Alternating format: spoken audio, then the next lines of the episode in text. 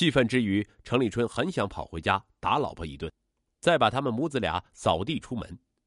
冷静下来后，程立春告诉自己不能这样做，因为如此一来，全天下的人都会知道他们一家三口的丑事也知道夫妻俩常年不能生育，其实是他的问题。他决定咽下这口恶气。可是，既然获悉了真相，要想装的若无其事，是多么困难的一件事啊！此前每天下班回家，不管有多累，程立春一定会带着儿子在小区玩滑板车、捉迷藏、举高高。但如今，程立春却再也没有与程浩疯闹的兴致。不明就里的程浩还像往常一样往爸爸怀里扑：“爸爸，我要出去玩，我要举高高。”程立春努力克制住情绪，淡淡的说：“爸爸累了，你自己一个人玩吧。”说完，他也不管儿子嘴撅成啥样，就是不理他。有一次下班回家后，夫妻俩都在家中，程浩便一会儿黏着妈妈给他讲故事，一会儿让爸爸陪他玩游戏。秦玉燕对儿子有求必应，但程立春却窝在沙发里刷朋友圈，对程浩起来陪我一起玩的请求充耳不闻。见状，秦玉燕急了。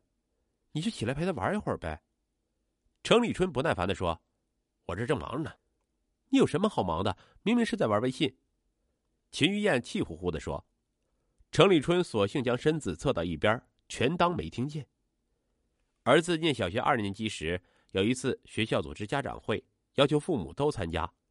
会后，有和秦玉燕关系较好的女家长，摸着程浩的头打趣说：“这孩子大眼睛、高鼻梁，好帅呀，比他爸帅多了。”不像他爸的小鼻子小眼睛。秦玉燕脸上青一阵白一阵，勉强笑着说：“ 青出于蓝胜于蓝嘛。”程立春则嘿嘿一笑说：“儿子比老子帅，我高兴，我骄傲。”语气却透着一股阴狠。看着秦玉燕满脸的尴尬和局促，心里暗骂道：“你就天天演戏吧。”几年来，程立春看着妻子在自己面前表演着。维系着他在外人心中贤妻良母的形象，内心时时涌动着一股无名怒火。他始终克制着，不想让这怒火焚烧了自己。日子在隐忍中悄然流逝。二零一八年初，因一次操作失误，导致公司亏损一百余万。如此一来，此前被掩盖的问题开始爆发，夫妻俩开始不间断的争吵。八月的一天，夫妻俩因琐事在家中再次爆发争吵。双方越吵越烈，互相指责对方。终于，失去理智的程立春将儿子的事儿抛了出来。别以为我不知道你干了什么，程浩根本就是个野种，我早就知道了。要不是看你还能为公司卖力的份上，我早就把你们轰出家门了。现在我俩没什么好说的了，离婚。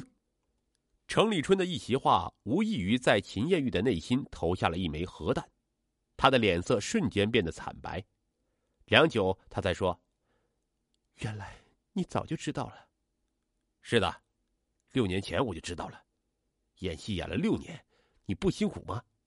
我看着都辛苦。”程立春鄙夷的说：“程立春，你太可怕了！六年来，你穿着明白装糊涂，一直把我当猴一样耍，很开心是不是？”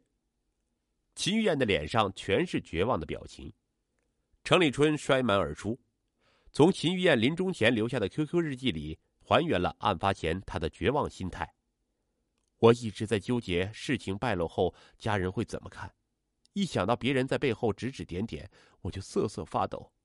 还有，儿子都这么大了，世上没有不透风的墙，如果他得知事情真相，是否受得了？既然程立春不要他了，我就带他走吧。根据警方现场勘查的情况，以及秦玉燕的遗书和程立春的讲述，警方还原了案发当时的情景。当天下午，儿子放学回家，看着儿子稚气的脸蛋儿，秦玉燕内心有过短暂的挣扎，最终对真相被踢爆后自己将无容身之处的恐惧战胜了对儿子的怜惜。秦玉燕在儿子毫无防备的情况下，双手用力掐住他的脖子，而后秦玉燕决然的从十五楼跳下。根据程立春的陈述，警察收集了各类证据，可以充分证明是秦玉燕杀死了自己的儿子。现在嫌疑人已经自杀，此案就此了结，但留给程秦两家亲人的却是无尽的伤痛。因为结婚多年没有生育，原本各方面都美满的婚姻出现了不和谐的音符。夫妻俩没有积极就医，妥善处理。先是男方借口妻子不能生育出轨，再是妻子以牙还牙给予报复。十年婚姻，夫妻双方以错治错，各自揣着隐忍和不是秘密的秘密，活在共同编织的谎言中，各自经受着难以想象的痛苦与煎熬。被踢爆的丑闻成为压垮妻子的最后一根稻草，最终引发极端悲剧。